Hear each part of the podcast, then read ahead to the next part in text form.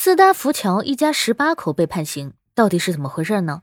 先在后厅比个爱心。你好，欢迎收听播客节目《热点情报局》，我是主播小苹果，人称相亲界的一朵奇葩，一股清流。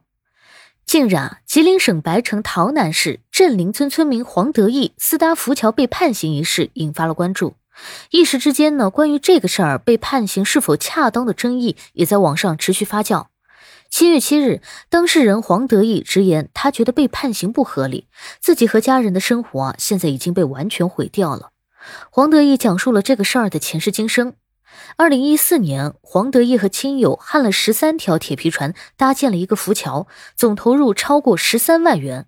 过路的村民和路人啊，根据车辆的大小、人数多少以及个人意愿支付费用，一元到十元不等，并没有硬性规定一定要交多少费用。附近熟悉的村民过桥啊都不用给钱。在浮桥搭建好的第二年呢，当地水利部门就以非法建桥为由，开始对桥进行罚款。当时应该有收据，但是黄德义啊没留着，想着钱交都交了，留着那张纸也没啥用。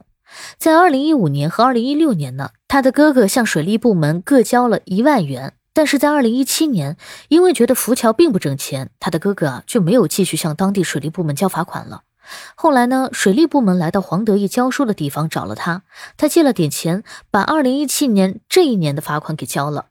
当年水利部门告诉他，交了这一万块钱，这桥啊就不用拆了。而在二零一八年的十月，洮南市水利局呢以非法建桥为由处罚并强制黄德义拆除浮桥。黄德义说啊，当时自己问交钱能不能不拆桥，被水利局拒绝了。然后黄德义呢无奈的把桥给拆掉了。此后，二零一九年二月，黄德义被洮南市公安局以寻衅滋事罪刑事拘留。二零一九年十二月三十一号，洮南市法院作出一审判决，判处黄德义有期徒刑两年，缓刑两年。其他十七名亲属呢，也分别被判刑。黄德义家里除了五岁的小孩和正在上学的孩子，其他的人啊都被判刑了。他被判刑后的人生啊，发生了巨大的改变。他以前是个老师，现在工作也没了，只能到外面去打工。当然，这些都只是当事人黄德义的自述，我们还得看相关部门怎么说。从法律层面来说呢，这个事也迎来了新的进展。那这事法院怎么说呢？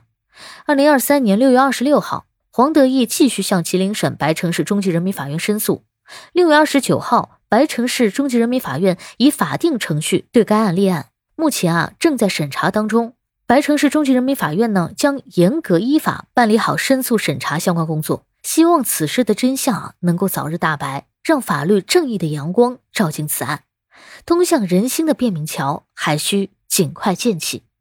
感谢收听，欢迎关注、评论、给个订阅，我是主播小苹果，我们下期见。